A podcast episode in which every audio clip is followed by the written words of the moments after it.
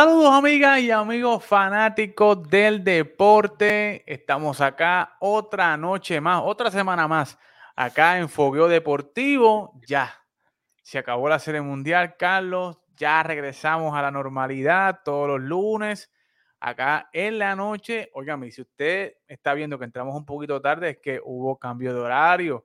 Ayer también igualmente, pero Vamos a seguir acá a las 8 y 30, horario de Puerto Rico. Hoy me cogió un poquito de tráfico acá en las carreteras acá, muy transitadas del estado de Texas. Así que eh, nada, cosa normal, cosa básica, pero estamos aquí cumpliendo con todos ustedes. Así que, señores, como siempre, ven, ya llegó el espíritu navideño aquí a mi spot. Así que ya la Navidad llegó a mi, a mi casa.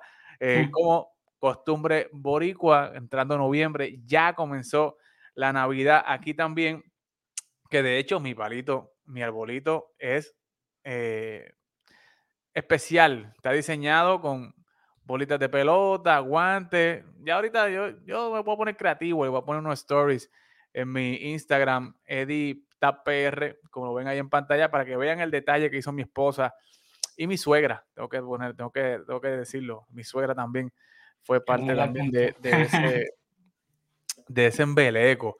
Este, así que saludito también a mi suegra. Eh, ya eh, dice Tali Talavera, buenas noches desde Colorado Springs, 51 grados. ¡Wow!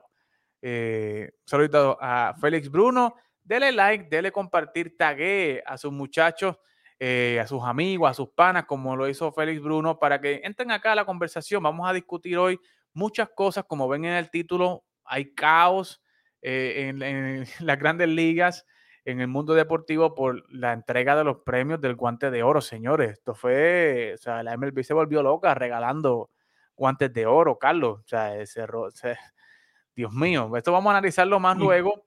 Eh, igualmente vamos a comenzar a analizar la invernal que ya comenzó en Puerto Rico, Daddy Yankee, ya el, el, el, efecto Daddy Yankee se está sintiendo ya en el béisbol invernal eh, y Óigame, ya comenzaron a tomar decisiones cierto tipo de jugadores con los qualifying offers. Vamos a analizar, ¿verdad? ¿Qué, jugador eh, le conviene quedarse? ¿Qué jugador, ¿verdad? Que nos impactó de que no le dieran un qualifying offer.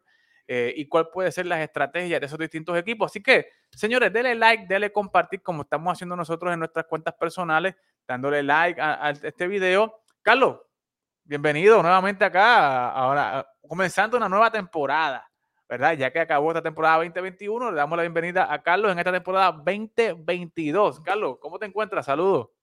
Saludos, saludos, Eddie. Ya tú sabes, aquí este, acostumbrándonos al cambio de hora, tú sabes que, esto acá, esto y el cuerpo y, eh, no se acostumbra hasta un par de días todavía, pero contento de estar aquí y muchas cosas pasando, muchas cosas pasando muchas cosas pasando. Em, se acabó la serie mundial e inmediatamente, ¿verdad? Un par de días luego eh, comienza la agencia libre, comenzaron, ¿verdad? Eh, los equipos a dar los qualifying offers eh, y ya, ¿verdad? Ya aquí ya hay jugadores que han empezado a decidir si escogen por la agencia libre, si se quedan, ¿verdad? Y, equipos tomando decisiones también referente a, cierto tipo de jugador que pues, se han, se han cuestionado las movidas de ciertos jugadores y de ciertos equipos en específico. Pero vamos a empezar con el invernal, Carlos. Comenzó el béisbol en Puerto Rico este fin de semana. El efecto Daddy Yankee ya se está comenzando a sentir. Eh, hubo buena asistencia en Santurce. Eh, y verdad, hubo buena producción del equipo de Santurce, salió con la victoria eh, contra el equipo de los Gigantes de Carolina. Caguas, por su parte, se llevó dos derrotas consecutivas. Carlos, ¿qué te ha parecido eh, esto que ha pasado en el béisbol invernal y qué te parece el efecto Daddy Yankee, ¿verdad? E, en, el béisbol invernal en Puerto Rico. Bueno, yo creo que, es algo que le hacía falta, al igual que, estos este, artistas urbanos lo hicieron en, el BSN. Yo creo que, es, es, necesario eh, volver a, ver que, la liga de nosotros de Puerto Rico, que, mucha gloria le dio a, a estos peloteros eh, que, nosotros conocemos, eh, los Roberto Alomar, los Rubén Sierra, todos ellos cuando vinieron a jugar acá, que los parques se, se, se llenaban y, y, es, bonito, es bonito ver eso, la foto que hubo, que, que, que se veía el, el Gran Bison bastante lleno y los juegos pues se, se están dando muy buenos. Eh, lamentablemente, nosotros que somos acá de, de, de, del área este de la isla, pues los criollos pues sufrieron dos derrotas este fin de semana, pero todavía estamos ahí. Estamos ahí, estamos ahí, pero yo soy cangrejo. Yo te lo digo sinceramente, yo soy cangrejo. Eh, mi papá es cangrejo, me enseñó, ¿verdad? A, ser cangrejero, aunque fuera de, de, Humacao, ¿verdad? Que yo sé que la yeguita está al lado de nosotros y la yeguita, tú sabes, está chévere y todo, pero eh, mi papá era de los cangrejeros de esa época de los Titi Benique y toda esa gente. Y pues me enseñó a querer a los cangrejeros, ¿verdad? Y, y en ese cierto sentido, pues eh, veo muy bien el efecto de Daddy Yankee con los cangrejeros de Santurce, se está sintiendo ya el efecto. Eh, trajo gente, el que él estuviera allí, trajo gente eh, al, terreno, mucho joven, lo vi, ¿verdad? Aunque sea para tomarse fotos con él, con, con Daddy Yankee y ver a Yankee más en persona, ¿verdad?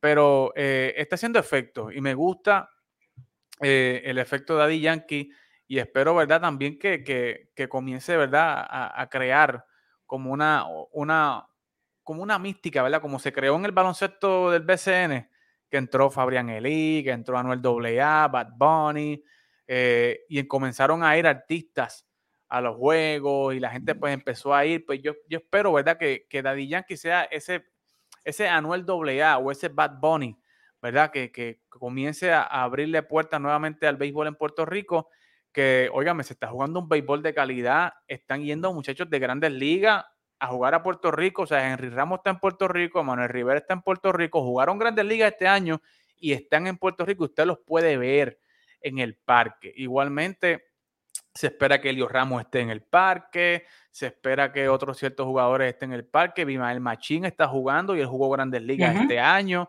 Yadiel Rivera también ha jugado grandes ligas, está jugando también en el torneo, así que eh, usted no se puede quejar y usted no sabe si usted va al parque y vea a un pelotero joven, no sé, el año que viene puede ser que lo vea en Grandes Ligas, en dos años usted puede decir que lo vio en Puerto Rico jugar. Así que eh, no sé si Luis Medina va a jugar este año en Puerto Rico. Eh, Carlos, no, no, no, lo he visto. Este, pero sí he visto de que ya los Yankees lo están viendo ya como un posible eh, cerrador para el equipo de los Yankees de aquí a dos, tres años, pudiera ser una vez salgan del contrato de Harold Chapman, ¿verdad? Que no se sabe qué va a pasar con él, pero ya se ve como que se está perfilando a Luis Medina como ese, ese closer del futuro para el equipo de los Yankees. Jugó en Puerto Rico, así que, y también defendió los colores de Puerto Rico en la Serie del Caribe. Así que si Luis Medina vaya, usted tiene que ir a ver ese lanzador eh, para que después, cuando usted lo ve a los Yankees cerrando la novena, usted puede decir que lo vio en Puerto Rico. Así que vamos a ver. Vimos a, a Kike Hernández aquí, a Javier Baez, a Cristian Vázquez, eh, Alex Claudio, Machete. O sea, todos ellos han jugado Bebo en, Pérez. Bebo Pérez, Eddie, Rosario, Todos ellos han, han jugado en la, en la, liga invernal. O sea, que, que es bueno verlo, es bueno verlo. Claro que sí, vamos a estarle dando más seguimiento, ¿verdad? Vamos a traer invitados para que nos hablen de lo que está pasando allá en la invernal en Puerto Rico. Así que pendiente, pendiente a lo que va a estar pasando acá en Fogueo Deportivo, porque el béisbol no termina, señores. Termina las grandes ligas, pero comienza la invernal. Está también la Lidom, está la Liga de Venezuela, la de México. Luego viene la Serie Caribe y luego pues empezamos nuevamente con el béisbol de las grandes ligas. Carlos, hay mucha gente ya comentando aquí, yo eh, no, estaba en el, en, el, en el rundown, en ese orden, pero tenemos que hablar del caos que se formó, señores, en el día de ayer en la entrega de los premios del guante de oro. O sea, mucha gente aquí molesta. José Pérez le robaron el guante a Yadiel. Totalmente injusto. Carlos Colón le robaron el guante de oro a Yadiel. Wow. Carlos, ¿qué te pareció en general? la entrega de los premios del guante de oro ayer por parte de MLB? Yo creo que, fue, fue eh, ellos eh, hacerlo por ESPN, que, fue que, lo hicieron. Eh, algo bastante bueno, pues le dan la oportunidad este, a, los jugadores a expresarse, a decir algunas palabras, como fue como vi del caso de Carlos Correa, cuando lo entrevistaron luego de, de, él ganar su primer guante de oro. Eh, creo que, que el, el, el, caos que se formó con, con, con lo de Yadiel es, es, algo que por ahí vi los numeritos. Lo que pasa es de que, eh, y, y, aún así, pues quizás yo, yo pienso de que, de que Yadiel pues debió habérselo ganado, pero e, estaba más cerrado de que lo, que la gente cree. Porque si tú buscas lo, tú sabes que ahora eh, se basan mucho en, en, el WAR y en el, Defensive Run Safe. Sí. Eh, en el caso del Defensive WAR, eh, Jacob Stallings estaba primero en, en, en, la Liga, segundo, perdón, en la Liga Nacional entre todas las posiciones, primero entre catcher, con un defensive WAR de 2.3, a diferencia de Yadiel de 1.5. Tú sabes que ahora a, esto, a, esta estadística le dan mucho peso. Otra cosa es de que en eh, los defensive run safe, eh, él, él estuvo primero entre los catchers y el, el, el catcher que más cerca estuvo estaba nueve, defensive run safe por debajo. O sea que, que, que, esa estadística que no la vimos que, que cuando pues, usan los, los argumentos de, de, para que, que Yadier se lo robó, eh, de, de, que se lo robaron a Yadier prácticamente. Eh, hay que tener eh, esas, estadísticas en consideración. Otra cosa es de que él no tuvo ni un pass, pass ball tuvo 637, 47, si no me equivoco, que, que era la estadística, sin un passball, Jacob Stallings. Así que, que, o sea, yo creo que, que para mí era Yadiel, pero no, no era tan abierto como la gente estaba diciendo. Sí. De que, de que fue un total robo. Estaba, estaba bien cerca, estaba bien cerca. Estaba bien cerca, pero lo, o sea, y, es cierto lo que tú traes, ¿verdad? Que ahora pues eh, se ha cambiado la, la métrica de cómo de cómo medir, ¿verdad? Hay otras ciertas estadísticas analíticas de avanzada que se toman en cuenta que antes no se tomaban en cuenta, ¿verdad? Eh, regularmente se tomaban los juegos jugados, en la posición de catcher, que en esa Yadier pues, se lo lleva con 118, Stalin tuvo 104, el porciento de fildeo, ¿verdad? El porciento de fildeo de, de Yadi era .997 mientras que el de Stalin era 9.5, ¿verdad? Los errores cometidos en la posición, Stalin cometió cinco errores, Yadi solamente cometió tres. Eh, los doble plays, eh, Stalin solamente tuvo dos doble plays, eh, en el caso de, de Yadi tuvo 10 doble plays. igualmente, Stalin solamente explotó 21 corredores. En segunda base, Yadi explotó 41.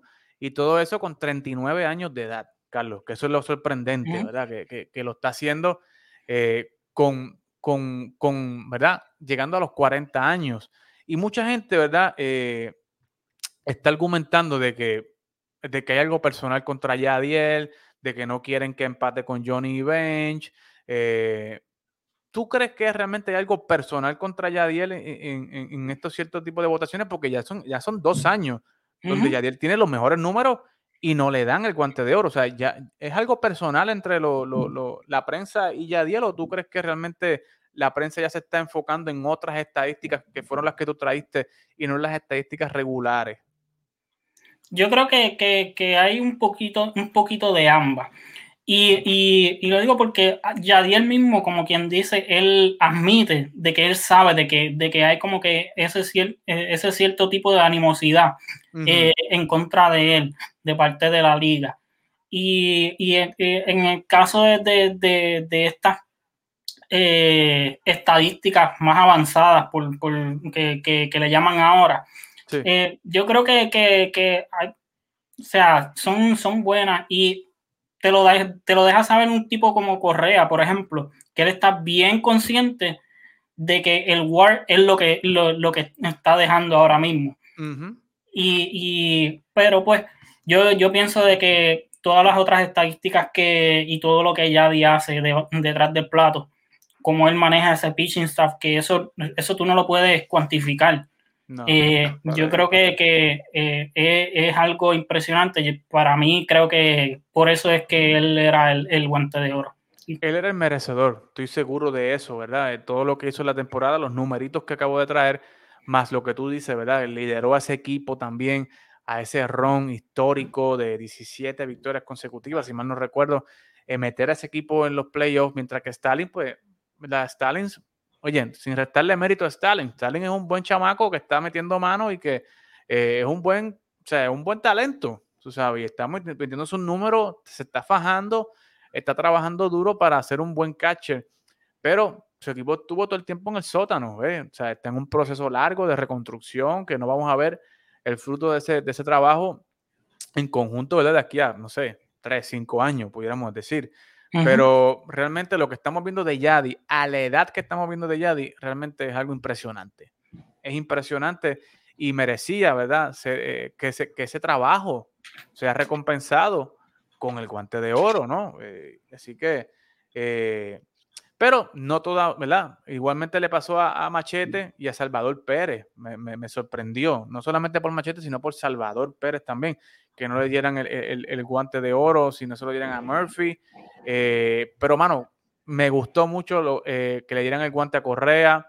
Correa se fajó, como tú dijiste, se fajó para estar donde está ahora mismo. Tú sabes, él es un estudioso del juego, un estudioso de las estadísticas. Eh, y, cocho, se fajó. Fue el, el, número uno en WAR, en jugador de posición, número uno en defensive WAR en toda la liga. ¿Sabe? No, no había excusa para que no se lo dieran. Eh, ahora, Carlos, te pregunto, con todo lo que ya sabemos de Carlos, ¿verdad? Su historial en postemporada, su liderazgo en Houston, su, ¿verdad? Su temporadón que tuvo este año con líder eh, máximo, ¿verdad? Cuadrangular, la máxima en su carrera, va, a ser, por bola también, empató con su marca personal. Eh, le sumas el guante de oro, tuvo en la Serie Mundial. ¿Sabe cuánto aumenta el valor ahora de Carlos con un guante de oro, sabiendo todo el poder ofensivo que tiene? Más ahora le dan el premio de mejor defensa de campo corto de la Liga Americana. ¿Cuánto aumenta el valor de Carlos Correa ahora mismo en el mercado, Carlos?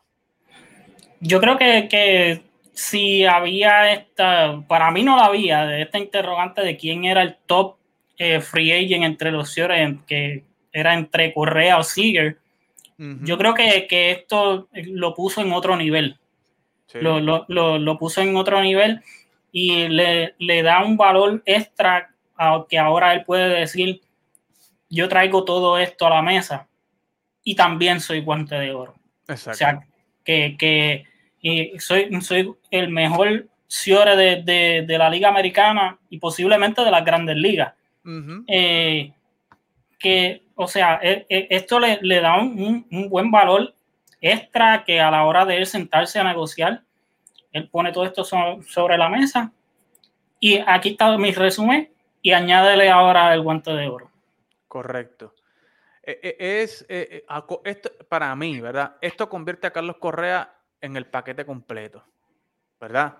Porque tenemos, ¿verdad? Conocemos mucho eh, campo corto, que son bien defensivos, bien defensivos, especialistas defensivos, pero no batean mucho. O tenemos otro tipo de, de, bateador que, de campo corto que son poder ofensivo, pero no, no son buenos, no, no, no son excelentes en la defensa. Y ahora tenemos un Carlos Correa que es primero, está, terminó primero como jugador de posición en el WAR y terminó primero defensivamente en el World también, ¿sabes? Es, el paquete completo, señores, más el plus de postemporada, más el plus del liderazgo, más el plus, ¿verdad? De que Carlos se ha convertido en un producto, ya no es un jugador solamente de béisbol, sino que se ha convertido en un producto mercadeable, que le pueden sacar dinero, que los equipos pueden sacar ganancia. Los niños les gusta estar con Carlos, le gusta ir a verlo, a la fanaticada le gusta ver a Carlos. Así que Carlos se ha convertido en un paquete completo que yo creo que, señores, si usted pensaba que Carlos no iba a llegar a los 300 millones, usted se equivoca. O sea, usted se equivocó. Hoy John Morosi lo dijo en MLB Network, ¿sabe? Garantizado, el primer número del contrato de Carlos Correa es un 3. De ahí no baja, es un 3. ¿Sabes? No sé, después, no sé si son 310, 320, no sé si le pasará a, a, Tatis o le pasará a, Francisco Lindor, pero señores, de 300 no baja. O sea, el valor de, de, de, Carlos Correa sin 300 millones, sin de, 300 no va a bajar. Vamos, vamos, vamos a hablarlo claro ahí. Pero de Carlos vamos a hablar más ahorita, pero Joseph Ortiz eh, dice Hunter Renfro por encima de Galo en el, en, el, en el guante de oro. Estoy de acuerdo contigo, Joseph. Estoy de acuerdo contigo. De acuerdo. Y yo sé que tú eres Red Sox y todo, y por eso estoy de acuerdo contigo también. Eh, wow, dice Glory Velázquez, Cora sin nominación al Coach of the Year. Eh, vuelven a nominar a Cashman, Dusty Baker eh, y Service, el de Seattle. Carlos, yo creo que, esto de, lo que ocurrió en 2017 va, a perseguir a Cora, ¿tú no crees? Sí, sí, eso yo, yo estoy bien seguro de que, de que es parte, es parte de eso, es parte del castigo de que le, que le van a dar. Esto básicamente es un voto de castigo. O sea, eh, o sea todos vimos lo que Alex Cora hizo con ese equipo de Boston, pero, o sea, no, no, no lo iban a considerar simplemente por, el escándalo. No, es que es una mancha, una mancha que lamentablemente pues, lo, va, lo, va a perseguir por el resto de su carrera. Gaby Phoebe, saludos, no los haya visto desde la serie, desde ganar la serie mundial. Let's go Braves. Oye, estuvo buena la parada, la vi. Eddie Rosario se la gozó completa. Eh, por poco arrestan a Matzek, Dios mío, señor. Allí en la parada, Jesús. Ay, padre, pero eh, qué bueno, qué bueno que celebraron los Braves, qué bueno que, Eddie Rosario va a celebrar y, tengo información de Eddie Rosario, la voy a decir aquí. tengo información de gente bien allegada a Eddie Rosario, eh, que Eddie lo que está buscando ahora mismo ¿verdad? Aparente y alegadamente es un contrato de 3, 4 años y dice que si le dan 40 millones, Carlos, firma. Si le dan 40 millones por 4 años. 10 milloncitos por año, él está cobrando 8. Yo creo, yo le dije a la persona que me lo dijo, dile a, dile a Eddie que no se conforme con 10. O sea, si él está cobrando 8 ahora, si, y con todo lo que él hizo, él puede cobrar 15, 16 millones fácil y se lo dan, cualquier equipo se lo puede dar. 3, 4 años, 15 y 6 millones. Que no se conforme con 10, pero ahí usted ve la humildad de este muchacho de Rosario. Si dice 40, 35, me dijeron que hasta 37. Si dan 37, él firma. Pero está buscando 40. Pero eh, yo le digo a Eddie, Eddie, no te conformes con 10, busca más, ¿verdad? Porque esto a final de cuentas es un negocio y usted tiene una familia que mantener y usted tiene, usted tiene que trabajar y usted tiene que buscar el mejor beneficio para su familia, que no se lo va a dar nadie, ni se lo va a dar ninguna organización, ni ningún fanático, se lo va a dar usted a su familia trabajando duro y usted se ha, se, ha, trabajado duro para merecer un contrato como el que le estoy hablando, 15, 16 millones por año. Así que eh, dele para adelante, Eddie yo, yo voy a usted. Así que saludito también a toda la gente de los Bravos. Dímelo, Carlos. Ah, no, que, que, estoy contigo, estoy contigo. O sea, y, y qué bueno de que, de que es lo que esté buscando. Porque aquí lo hablábamos de que básicamente eh, su actuación en los playoffs, básicamente lo que hizo fue garantizarle un contrato multianual, que es lo que él se merece, o sea, eh, tener bastante estabilidad y, y pues que, que, él no esté en, en, esto de un journeyman de, de año a año, estar cambiando de equipo, por lo menos estar, estar centrado en un equipo un par de años y, que, que y, darle estabilidad tanto a él como a su familia. Correcto. Eh, María de Ignora, hola, contenta porque Correa de los Astros ganó el guante de oro. María era fanática, es fanática de los Astros, así que eh, ahí por está Elder, saludos muchachos, saludito a Elder que está escondido, está de luto todavía, Elder pero este, está por ahí, dando la vueltita y ahorita lo vamos a traer por aquí porque ya la agencia libre comienza a tomar, eh, está cogiendo carrera la agencia libre. Pero Carlos, hablando de la agencia libre, ya se abrieron las puertas, se abrieron las compuertas, ya desde ayer los jugadores pueden negociar con distintos equipos, ya hay distintos rumores, que si usted va a la página de deportes, señores, ya hemos, hemos, ¿verdad? Tirado varios rumores, tiramos una bomba ah, tarde en la, en la tarde de Matt Olson. Carlos, vamos a empezar por ahí. Matt Olson, una persona, ¿verdad? Que yo pensaba que estaba sembrado en Oakland, Pero eh, leí a, a un periodista en Nueva York que tiene fuentes, ¿verdad?, cercanas, incluyendo ejecutivos de, grandes ligas que aparentemente señalan que, ¿verdad?, se le fue Bob Melvin, se le fue la cabeza al equipo. Ellos no esperaban que se fuera Bob Melvin. Ellos incluso le habían extendido la opción a Bob Melvin. Eh, entonces, Bob Melvin se va y ellos, al irse, ¿verdad? Bob Melvin, que tenía un plan, ¿verdad? Y estaba llevando el equipito bien, eh, aparente y alegadamente están pensando en dar un reset al equipo, ¿sabes? Comenzar una reconstrucción nuevamente y en ese equipo de Oakland hay muchas piezas valiosas, importantes, como, no sé, Laureano en el centrofield, está Chapman, ganador del guante de oro múltiples veces en la tercera base, está Matt Olson, que eh, igualmente Sean Menea, eh, y hay otro cierto tipo de, de jugadores, pero, mano, yo no pensaba que Matt Olson pudiera estar en la mesa, Carlos. ¿Sabes? Un tipo que el año pasado conectó 39 cuadrangulares, 111 carreras impulsadas, un OPS de más de 900, o sea, una cosa ridícula. ¿Sabes? Y este muchacho se veía como la cara de la franquicia de, los, de, los Atléticos de Oakland. ¿Qué te parece ahora que, que los Oakland A's estén dispuestos a escuchar una oferta por Matt Olson. ¿Qué, te parece que Matt Olson esté en la mesa ahora eh, en esta agencia libre? Me sorprende mucho porque, por lo que tú dices, o sea, yo creía de que esto es un equipo que, que yo creía de que, iban a hacer la reconstrucción alrededor de Matt Olson. Así que eh, me sorprende bastante. y como tú dices, eh, al salir Bob Melvin, eso te da un indicio de la dirección que, se van a mover. Tanto entonces, eh, eh, ahora ellos quizás empiezan a escuchar ofertas tanto por Matt Olson, por Sean Manaya, por Tony Kemp, por Matt Chapman, todos, todos, estos, todos estos jugadores. así que, es, bien sorprendente. Creo que un equipo, por ejemplo, como, como ustedes, los, Boston Red Sox, que no tienen una, primera base este, fija. Oye, y él solamente lo que está cobrando son 12 millones y, es controlable hasta el 2024. o sea que no es, un, no, es, no es una renta solamente por un año. Eh, creo que, muchos equipos contendores deberían de estar eh, alzando el teléfono y, llamando a Oakland, tanto por él como por, las otras piezas.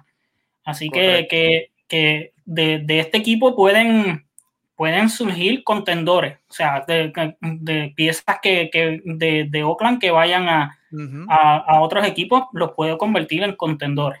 Correcto, y ahí era que yo quería llegar.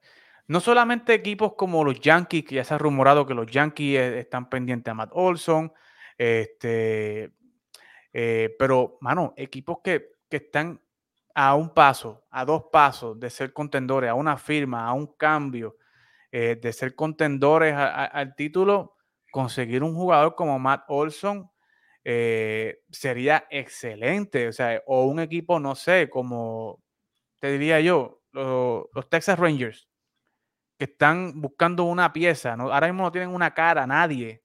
O sea, tú traes un Matt Olson en cambio o, y traes firmas a un, no sé, a un Trevor Story o, no sé qué. Pero tienes dos piezas clave para comenzar una, una, un proceso de, de aquí a dos, tres años, comenzar y poner a Texas, a los Rangers en el mapa nuevamente. ¿Entiendes? Porque ya tú sabes que Oakland va para el piso.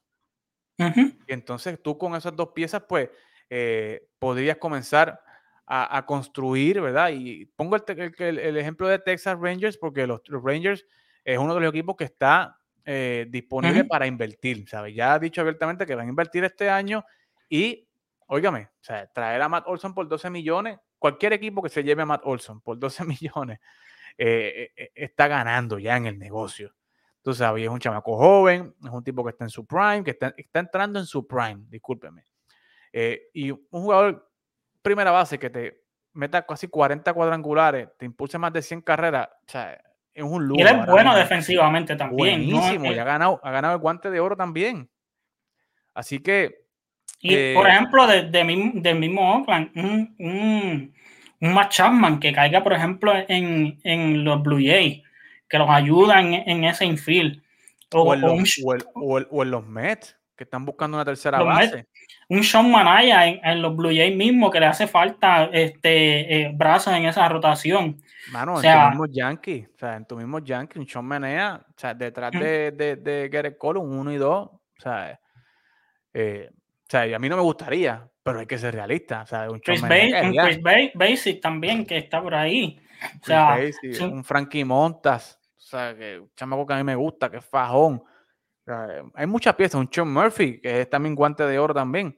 Wow, pero Dios mío, yo no pensé, no pensé que, que, que, que Matt Olson estuviera Ahí, y dice Glory, para ir al otro tema, de Olson sorprende tanto como Castillo de los Reds, de los Reds, que ese otro que soltamos hoy también, eh, que Luis Castillo está también en la mesa de negociación, los Rojos de Cincinnati, eh, buscando bajar nómina, ¿sabes? Ya los Rojos de Cincinnati han hecho clara su intención para la próxima temporada, dejaron ir a Luis Castellanos, Luis Castellanos no quiso estar ahí, salieron de Wade Miley, eh, que no, no, sacaron nada por Wade Miley, que era un lanzador que tuvo más de cinco de WAR, tú sabes, y lo regalaron, se lo regalaron a, los Cubs. Eh, igualmente salieron también de su catcher, eh, lo mandaron allá a Detroit. Ajá, mandaron a Detroit. Estaban el año pasado escuchando ofertas por Sonny Gray. Igualmente como que se coqueteó con el nombre de Luis Castillo, pero ahora oficialmente ya ponen en la mesa a Luis Castillo, que desde junio 1, eh, el año pasado tuvo efectividad de 2.90, creo, ¿verdad? Eh, no recuerdo bien, eh, pero mano, o un, Luis, un Luis Castillo también es un buen, un buen pelotero que tiene también control sobre él hasta el 2023. ¿tú sabes? ¿Qué, te parece? ¿Dónde, dónde tú verías a, a, Luis Castillo el próximo año, Carlos? ¿Dónde yo lo vería? Eso. Realista, realista. No me digas que es futuro Yankee, porque ya el futuro Yankee ya me, me, está saliendo ya. No, no, no. Pero, eh, eh, o sea, realmente eh, los Yankees hacen, hacen unos años, ellos llamaron a, los Cincinnati Reds para, para ver si, si, había, si había un negocio por él en ese momento el, eh, lo que Cincinnati estaba pidiendo era Gleyber Torres. Gleyber Torres estaba en, en, esa temporada que terminó dando casi 40 cuadrangulares. Correcto. Así que, que ese, ese, ese traspaso, e, ese negocio básicamente se, se cayó ahí. Eh, entiendo de que si ellos tuvieran eh, interés en, en, Luis Castillo antes, ¿por qué no quizás volver a darle una llamada a Cincinnati? Algún otro negocio que puedan hacer. Eh, mano, los Dodgers, a mí, de, de, los Dodgers a mí nada me sorprende, porque esa gente, esa gente los quiere a todos. Este, un, equipito que, que, quizás le haría, le haría falta ese buen brazo es, eh, que, que, están en la contienda son los San Diego Padres. Wow. Eh, ese sería una, una gran adición para ellos, de verdad que sí.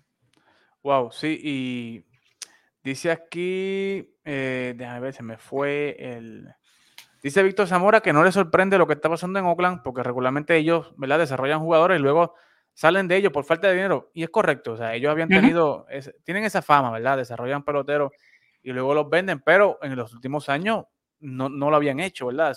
En los últimos años lo que habían hecho era al revés. Eh, hacían cambios a mitad de temporada para dar ese último empuje, para entrar a los playoffs y, y, eso, pero yo creo que el descabezar el, que estaba llevando el plan, ¿verdad? Ese Bob Melvin. Al tú sacarle la cabeza a ese equipo, pues realmente tú traes a la otra persona que sigue el plan que dejó Bob Melvin, pues es muy complicado. Es muy complicado porque esa persona que viene nueva va a querer imponer su plan, ¿verdad? Y su criterio, y va a querer pues, imponer sus cosas. Eh, no va a querer, ¿verdad? Que le pongan los planes de otro o, no necesariamente, ¿verdad? Eh, sea lo que quiera un, un manager nuevo. Así que eh, Dice quiénes son los Mets de Nueva York. Solo hay un equipo y se llama los Yankees. Precu.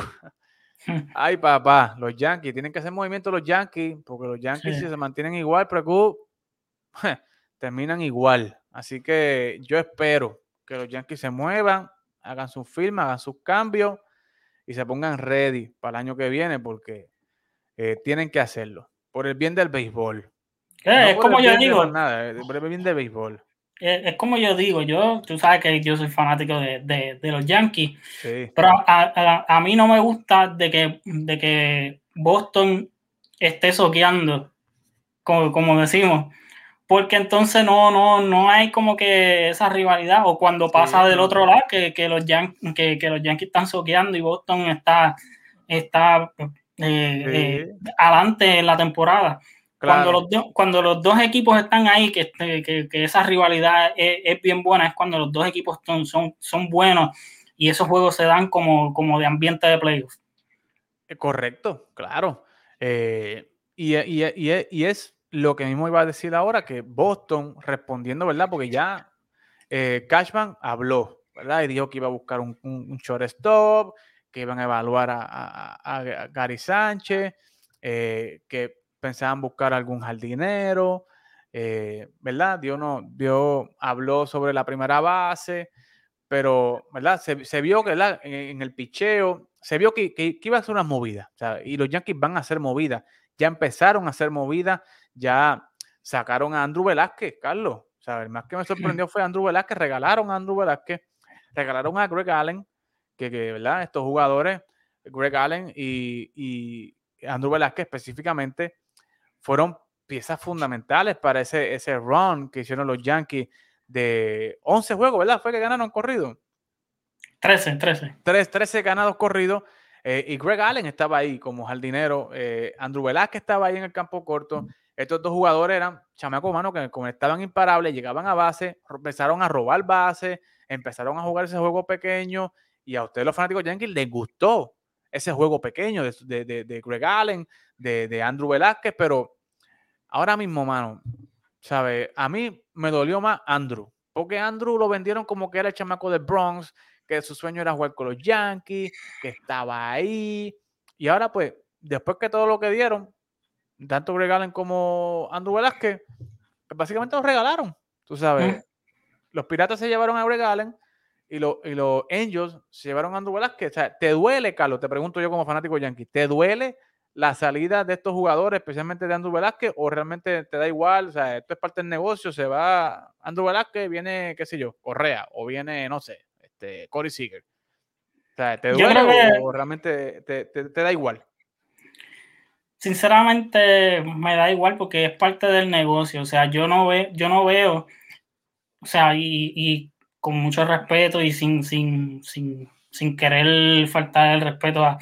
Pero si Andrew que es tu, es tu, es tu en, en, el equipo, tú no estás compitiendo por, por, por, por, una serie mundial. Claro. Yo creo que e, ese, ese por lo menos es mi pensar. De Greg Allen me sorprende un poquito más, porque Greg Allen quizás puede ser ese sustituto de Brett, de Brett Garner o ese cuarto outfield. Eh, pero hay que acordarse también de que ahora mismo, si ellos lo ponen en el roster de, de, los 26, no lo pueden volver a bajar porque no tiene más opciones. Así que, que, que, que era o, o, prácticamente dejarlo ir o utilizarlo y iba a pasar lo mismo si lo tenían que bajar durante la temporada. Así que, pues, se, se, y, y aparte de eso, ellos tienen que proteger otros prospectos, que no vaya a pasar, que no vaya a pasar exactamente lo que pasó, por ejemplo, con Gareth Will, con Whitlock. Que, que, eso es lo que ellos están viendo. Sí, sí, no, no, no, no, no. No, no. Eh, esa, eh, esa, esa dolió. Precisamente, esto es lo que iba a decir. O sea, estos muchachos, tanto igual Tim Lo Castro, que se lo llevaron los Red Sox, eh, ¿verdad? No sé, ¿qué, habrán, ¿qué le habrán visto específicamente a Tim Lo Castro para llevárselo?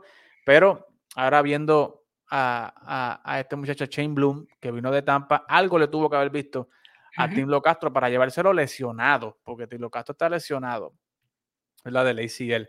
Pero eh, hay que hacerle espacio a, los prospectos, o sea, meterlos en el roster de 40 para que haya lo, no, ¿verdad? Para que haya el menos talento posible en, en, la regla, en el draft de regla 5, que ahí fue que Boston se robó a Gary Willock. Así que eh, yo creo que realmente lo que están haciendo es eso. Ellos saben que ellos tienen a Aaron Hicks que va a volver. Eh, ellos saben que tienen a, no pongas esa cara, Carlos. Aaron Hicks estuvo centrofield por, por, por, aquí por los años venideros. No por, desgracia, por, desgracia. No pongas esa cara, que Aaron Hicks viene por ahí. Eh, y viene casado. Así que viene, viene, viene, viene, viene, viene potente. Vamos a ver, eh, vamos a ver si le dan permiso a jugar en la, en la, en la invernal. No, no, no se sabe en, cuál, invernal, pero es que él dijo que quería jugar en la invernal para tratar de ponerse ready ahora. No, es supuestamente yo leí que ya en diciembre va a estar haciendo ejercicios de béisbol. No sé, puede ser que lo manden a la Lidón o, no sé si, ¿verdad?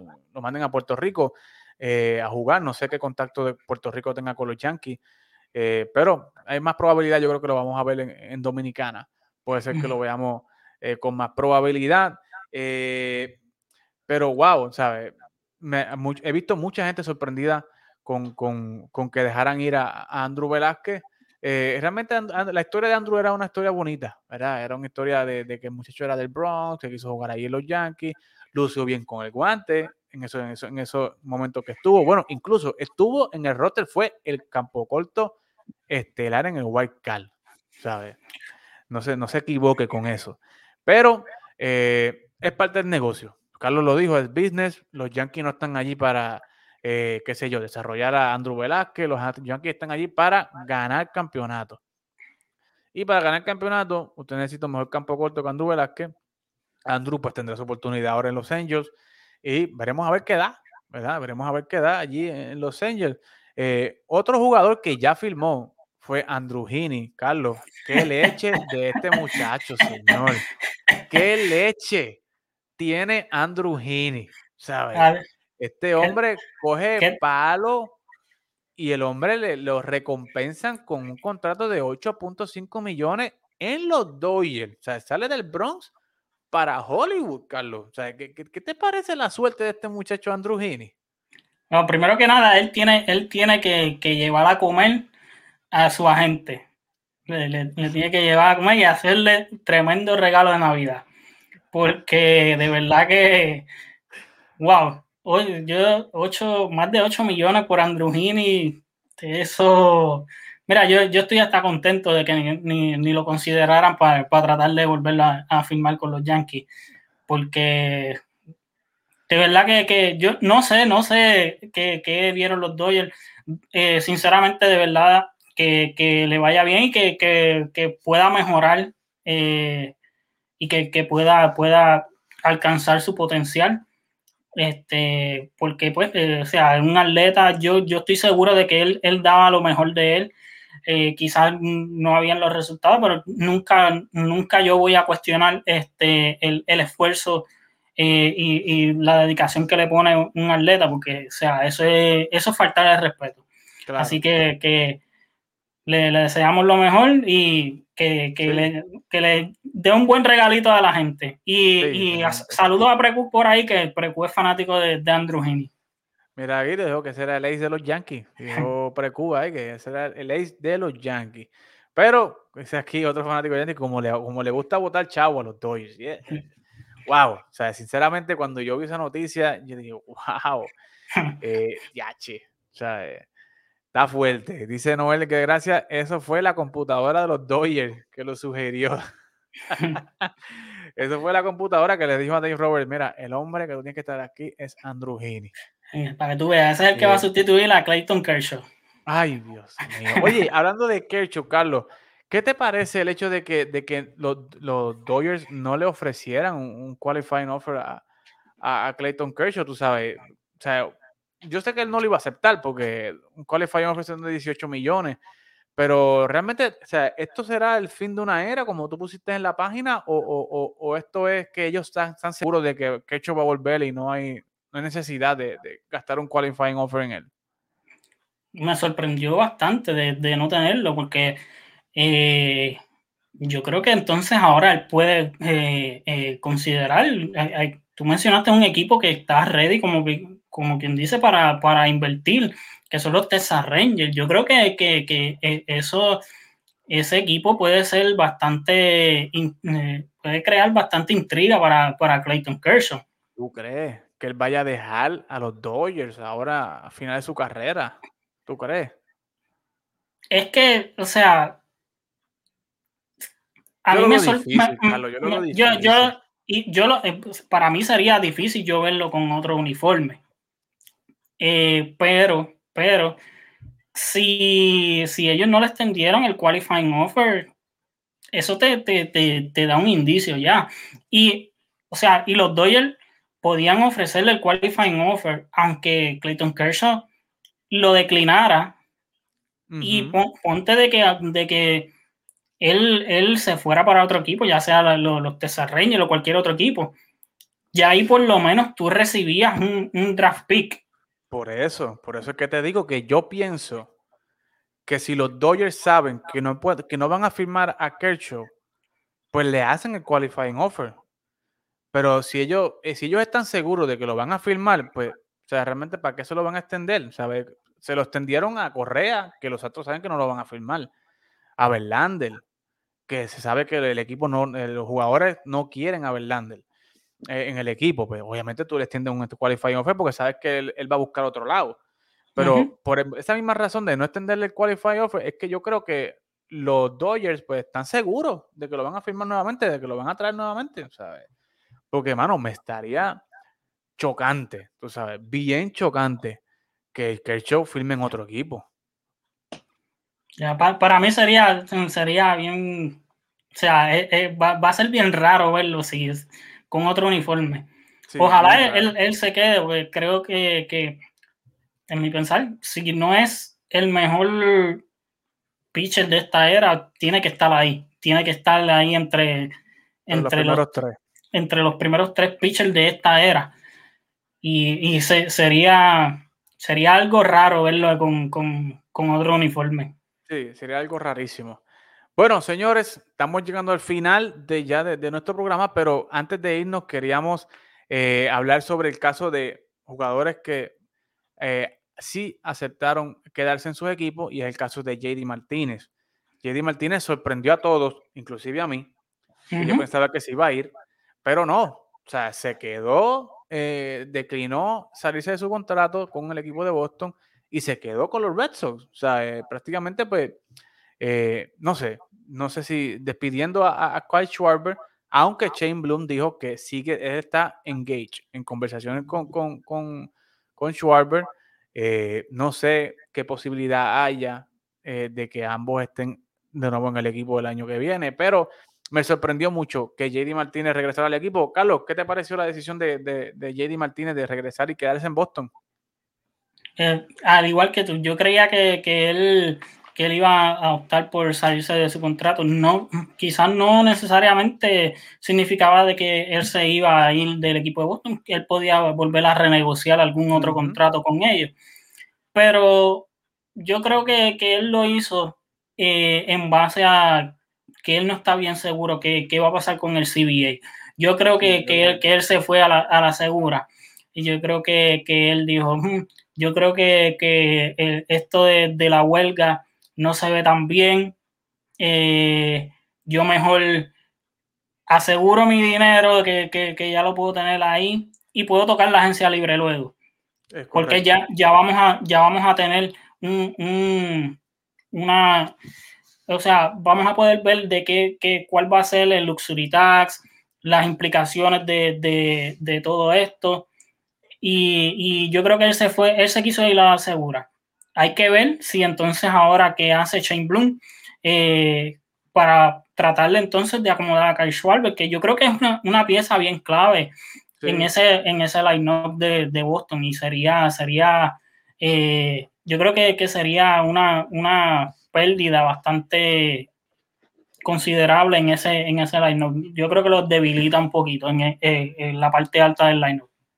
Sí, mano, a mí me gustó lo que trajo Schwarber como primer bate. Me gustó muchísimo eh, lo que trajo eh, eh, Schwarber. Y, pero, o sea, hay que ver la consideración económica. ¿Cuánto está dispuesto a, cuánto está pidiendo Schwarber? ¿Cuánto está dispuesto a dar el equipo de Boston? Y si Schwarber estaría dispuesto a coger un, un, descuento, ¿verdad? Para, para quedarse en el equipo. Que yo realmente, pues o sea, no sé, como que no, no lo veo en ese sentido. Pero, eh, mano, o sea, nosotros hemos visto aquí muchas cosas, ¿verdad? Como, como la de Jedi Martínez, que nosotros esperábamos que tomara una decisión y no necesariamente tomó la decisión que nosotros esperábamos. Eh, otro equipo, Nick Castellanos, eh, se salió de su contrato. Es un chamaco también que metió 30 para la calle. Carlos, ¿qué te parece el caso de Nick Castellanos? O sea, obviamente se, sabe que, los Reds van para el boquete. Y él, pues, anticipándose a eso, pues se salió del contrato. ¿Cuánta posibilidad o, cómo tú ves el mercado para Nick Castellano en este momento? Nick Castellano es, fíjate, y es bueno que, acabamos de, hablar de JD Martínez. Es, un tipo de, de, bateador bien similar en cuestión de, cómo, cómo evolucionaron. Nick Castellanos, cuando, cuando lo vimos en, en Detroit, antes, eh, él, básicamente de ahí fue que, explotó. Y yo creo que, un equipo que, que, esté buscando un jardinero o si incluso si con esto de, el DH universal pueden hacerse de los servicios de Nick Castellano. Por ejemplo, eh, ahora mismo los mismos Bravos de Atlanta, que ellos tienen un, espacio con estos outfield que, que, están fuera del, contrato, como son Josh Peterson, que declinó, Eddie Rosario, que terminó el contrato. Tú, puedes, tú puedes traer, por ejemplo, un Nick Castellano allá y, unirlo con, con, Ronald Acuña para entonces cuando, cuando regrese. Eh, así que, que va, a ser bien interesante porque Nick Castellano es tremendo bateador. Tremendo, tremendo bateador. Otro que está aquí, que lo dice que también Conforto también declinó antes de comenzar el programa, vi la noticia también. Eh, así que va a, estar, va, a estar, va a estar interesante eh, el mercado de los jardineros también.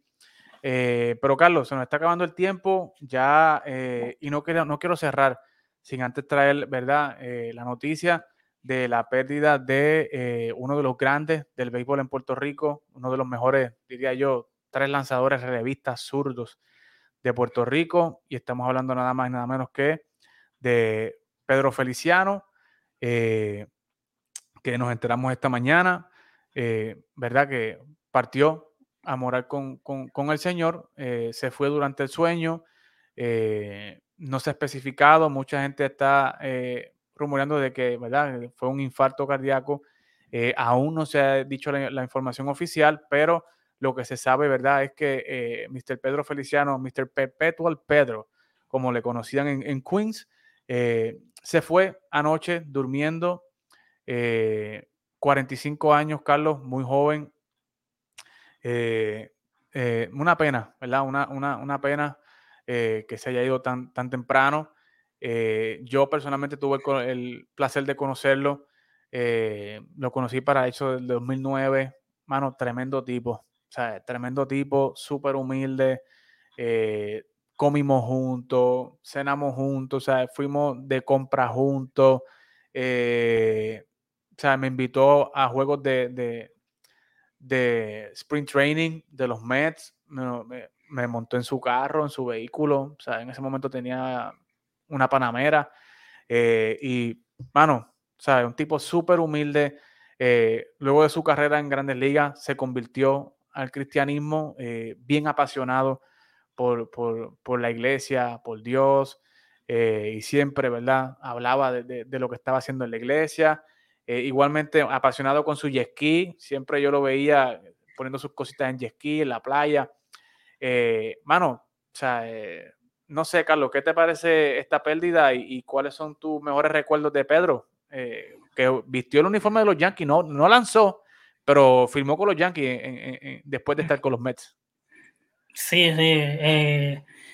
o sea, no, no, cuando yo me enteré esta mañana, o sea, yo, yo lo que dije, wow, pero él, él, él, él, es, él es joven y cuando, cuando dicen su edad, yo dije, claro, yo no, no, no yo sabía que, no, que él no podía tener 50 años todavía, 45 años, muy joven, todavía le quedaba mucho por, por, por aportar, tanto a los, eh, a los jóvenes que, que, que, como tú mencionas, que a él le, le gustaba eh, eh, dar clínica y estar pendiente y, y, aportar. O sea, esa, esa sabiduría eh, que, y conocimiento que él tenía para seguir aportando a, la juventud. Yo creo que, es algo que, que, que es una pérdida grande, es una pérdida grande para, Puerto Rico, para el béisbol. Eh, wow, de, recuerdo de, él, es que él, él era, eh, tú lo veías a él en todos los juegos, literalmente. Él, eh, y, yo me puse, yo me puse a, buscar y lo, de 2008, 2009, 2010, él lideró, él lideró en, apariciones. O sea, tres años corridos y, el 2010 fueron 92. Así que, que era, era, era, era el Iron Man, como yo digo, de, los relevistas, porque tú lo veías a él en, todo, en todos los juegos. Correcto. Era especialista en zurdo, esa era su especialidad. Eh, pero por eso le decían perpetuo al Pedro, ¿verdad? Porque él, eh, eh, al parecer, era perpetuo, todos los juegos, ¿verdad? Básicamente. Y cabe destacar que, que Pedro ha sido el último lanzador, el último pelotero, ¿verdad? Relevista hasta el momento que ha tenido 90 apariciones o más en una temporada. Así de grande. Era, era Pedro, eh, tuvo 92, como bien tú mencionaste, en el 2010. Eh, y Pedro jugó con los Mets, jugó con los Yankees, jugó en Puerto Rico con los Leones, jugó con Santurce, fue parte de ese primer gran equipo del clásico eh, mundial, fue a la Serie del Caribe, Pedro, Pedro era un fajón, tú sabes. El tipo siempre estaba en shape, con sus pesas, un tipo que no estaba fuera de forma, Carlos. O sea, era un tipo que estaba bien. Pero recuerdo que eh, cuando intentó regresar nuevamente de sus lesiones en el hombro con los Mets, los Mets le detectaron una enfermedad, no creo si fue genética en el corazón. Eh, y realmente no sé si se estaba atendiendo esa enfermedad, que por eso fue que los Mets no lo firmaron y, pues, o sea, obviamente, pues básicamente se le acabó la carrera a Pedro porque a los Mets sacar esa información a la calle, pues los otros equipos no se quisieron arriesgar tampoco a firmar a, Pedro que pudiera tener un, ¿verdad? no sé, un colapso en medio de un juego, qué sé yo. Eh, pero en realidad no sé si se estaba tratando esa enfermedad, eh, pero lo que puedo decir es que Pedro era un tremendo, tremendo ser humano. Eh, como dije en mi publicación en mi página, que está también en la página de TAP Deportes, Pedro trabajaba también para grandes ligas, dando clínicas en Latinoamérica. Fue a Chile, fue a Argentina a dar clases de clínicas de béisbol, eh, ¿verdad? Y iba con, uno de sus mejores amigos que era también el lanzador Tony Armas Jr., que me comuniqué con él hoy también vía redes sociales y, y quedó impactado también, quedó impactado con la noticia él mandó un mensaje que quiero leerlo rapidito aquí, quedé con él en, leerlo. Dice, wow, mano, no como amigo y como pelotero que fuimos, es un gran dolor que se nos vaya alguien tan joven y tan apreciado por muchos. Pedro era excelente persona, el que lo conoció sabe que siempre andaba muy alegre, por más serio que pusiera la cara. Eh, eh, no un loco con sus pesas, eh, y sus rutinas no importara la hora. Mi sentido pésame a su familia y amigos. Dios sabe la, por qué hace las cosas. A veces no entendemos y no aceptamos, eh, pero Él sabe la respuesta de todo. Mucha fortaleza a todos en Puerto Rico. Ha sido un golpe duro para los que conocimos a Pedro, el béisbol y Puerto Rico está de luto. Eh, se nos fue uno de los buenos, dice Tony Arma. Así que, que de hecho hablé con él y él está un poquito resentido de salud, pero eh, hablamos y me prometió que próximamente iba a estar con nosotros acá en Fogueo Deportivo para analizar y hablar de béisbol. Eh, así que nos queremos ir eh, recordando la memoria de Pedro, ¿verdad? Siendo un gran, un gran ser humano, un extraordinario pelotero, pero mayormente un extraordinario puertorriqueño que siempre puso a Puerto Rico en alto eh, tanto en las grandes ligas como en Japón, que también tiró en Japón. Así que, Carlos, será hasta la semana que viene.